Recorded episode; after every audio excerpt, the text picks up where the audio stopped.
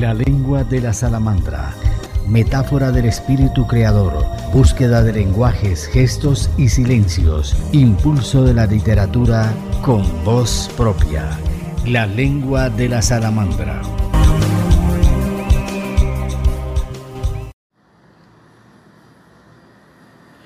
Soy lo que llevo en la memoria. Nuestra invitada de honor hoy a la lengua de la salamandra, la escritora, poeta Constanza Muñoz. Su escritura establece sus dominios en un ejercicio de elasticidad permanente, parecido al de calibrar la temperatura en un lugar cerrado que se va ajustando en el camino del lector gradualmente. Su escritura sugiere lo no obvio, se sostiene a la vez que inicia en sí misma, edificada además en la sustracción de lo accesorio. Son palabras precisas, imágenes contenidas, y cada palabra adquiere metáforas literales que seguramente vienen de su experiencia, de su historia, de lo vivido. Constanza ha escrito novela, la novela La cigarra y libros de poesía. Ella atrae la atención que nos lleva justamente a la conexión con su vida, con sus amores y por supuesto con la familia a la que tanto, tanto ama.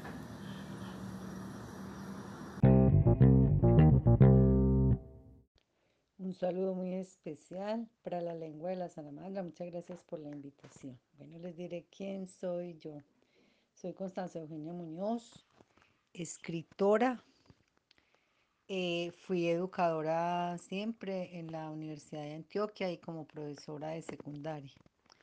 Eh, soy narradora y poetisa. Pertenezco a REMAR, a Red Mujeres Artistas de Medellín, al Centro Poético de Antioquia y soy cofundadora de Universo Tinaja de Palabras.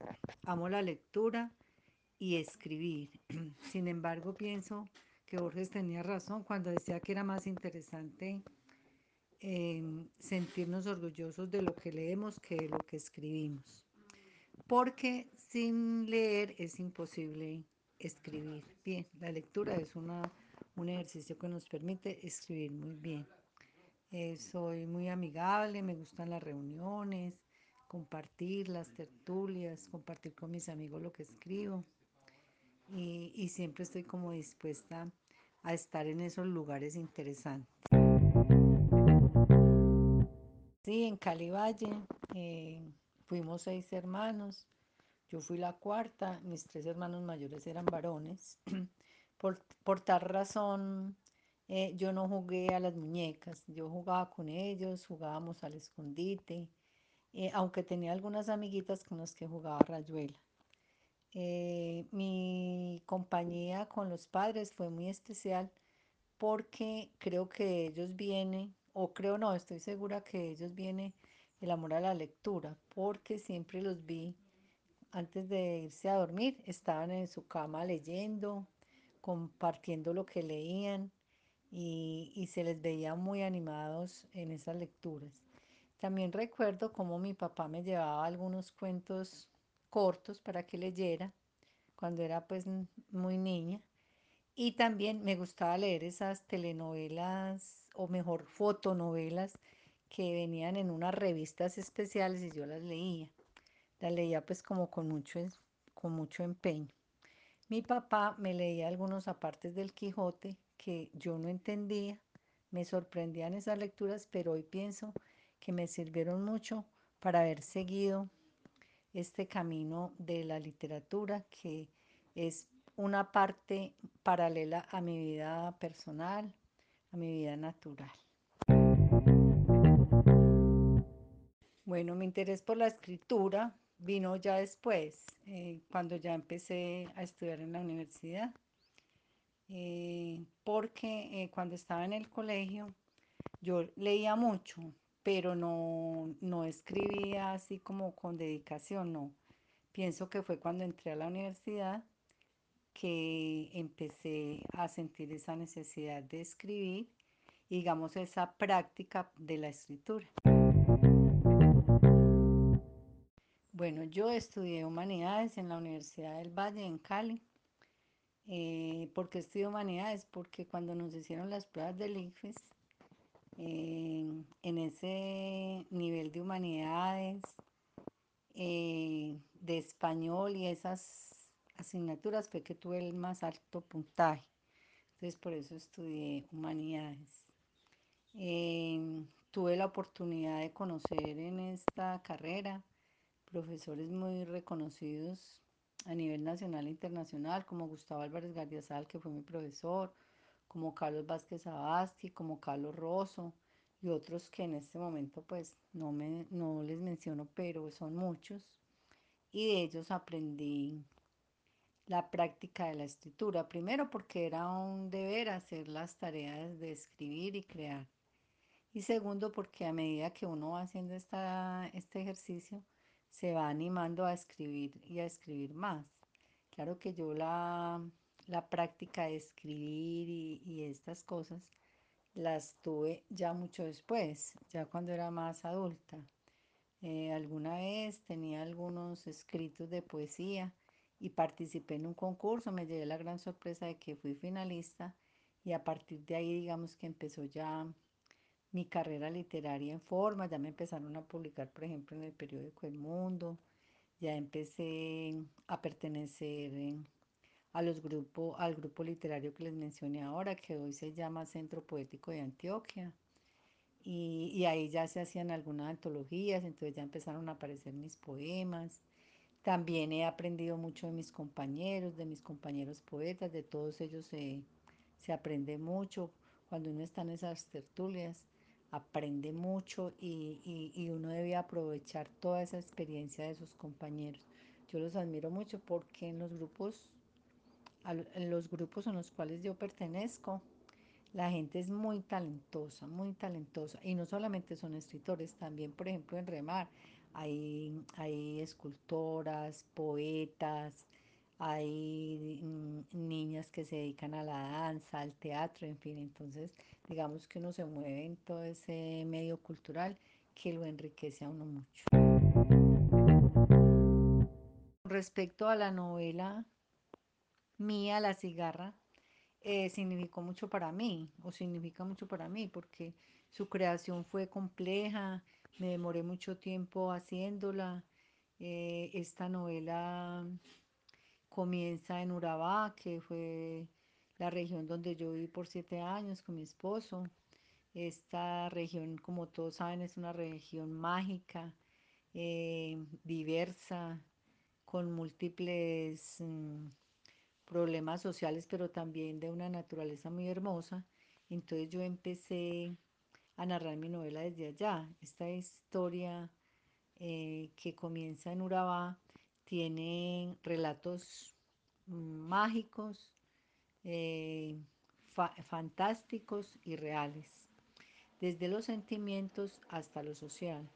En la novela también narro la situación de nuestro país, muy especialmente en los años 90, cuando la época de Pablo Escobar, que fue tan trágica y que representó tanto dolor para, para nosotros y para quienes les tocó vivir directamente toda esa violencia.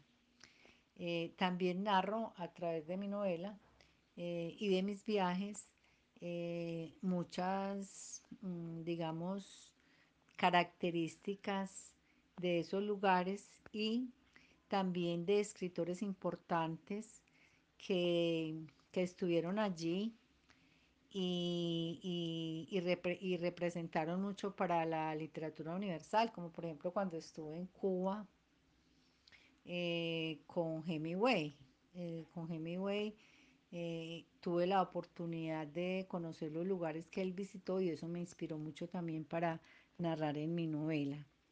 El mensaje central de la novela es como la misma cigarra se caracteriza que inverna por mucho tiempo. La gente cree que no volverá a aparecer, pero renace. Y renace para seguir viviendo y viviendo mejor. Así como también nosotros superamos nuestras dificultades, eh, quise como con la cigarra eh, hacer como esta analogía. La, realmente el nombre de la novela me lo inspiró la canción que interpreta Mercedes Sosa, que es de María Elena Walsh, que se llama Como la cigarra. Entonces esta novela para mí es muy, muy importante.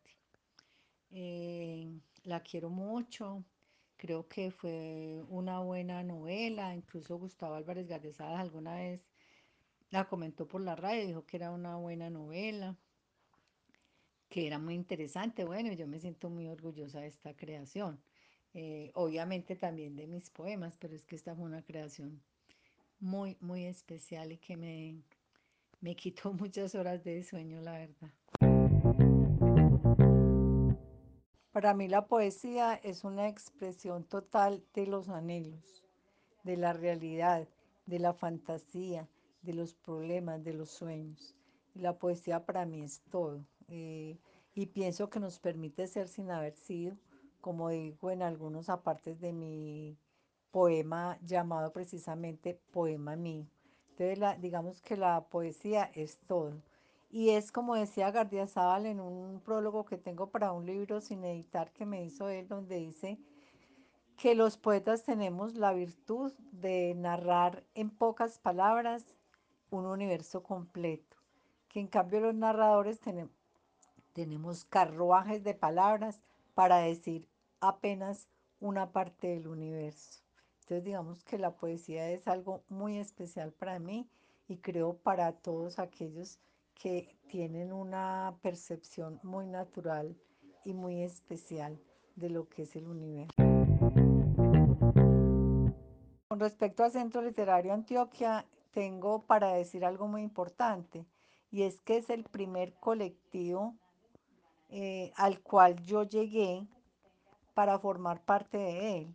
Entonces es muy importante para mí. Hace 23 años pertenezco al que es hoy en día el Centro Poético Antioquia, cuya presidenta es Hermilda Charri. Alguna vez fui la tesorera, pero más que tesorera he sido, digamos, un miembro muy cercano a Hermilda, con, con la que hemos logrado muchas cosas, muchas presentaciones, muchos eventos, eh, muchas tradiciones que se han llevado allá como la ronda lírica y, para mí el Centro Poético de Antioquia es muy importante. ¿A qué se dedica este centro? Pues a convocar eh, la palabra, a convocar la poesía, a convocar a los artistas, aquellas personas que tienen el don de la palabra, el don de la poesía.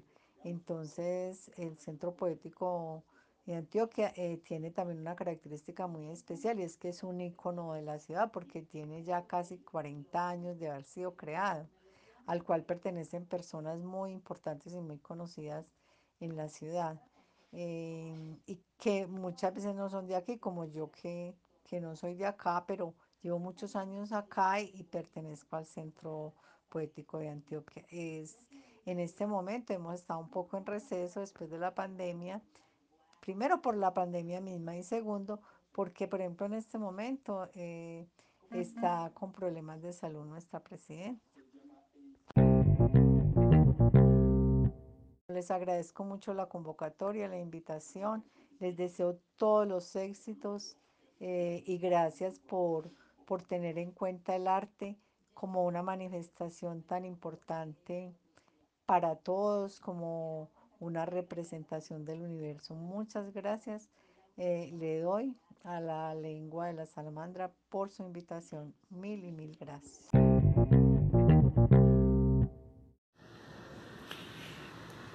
Te invitamos al próximo episodio de La lengua de la salamandra. Abrimos la puerta de la literatura de autores, poesía, cuentos y filosofía en este espacio lleno de sorpresas. Conéctate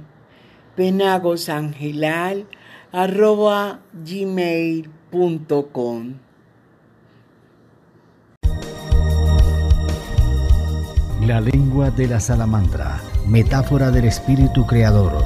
La lengua de la salamandra.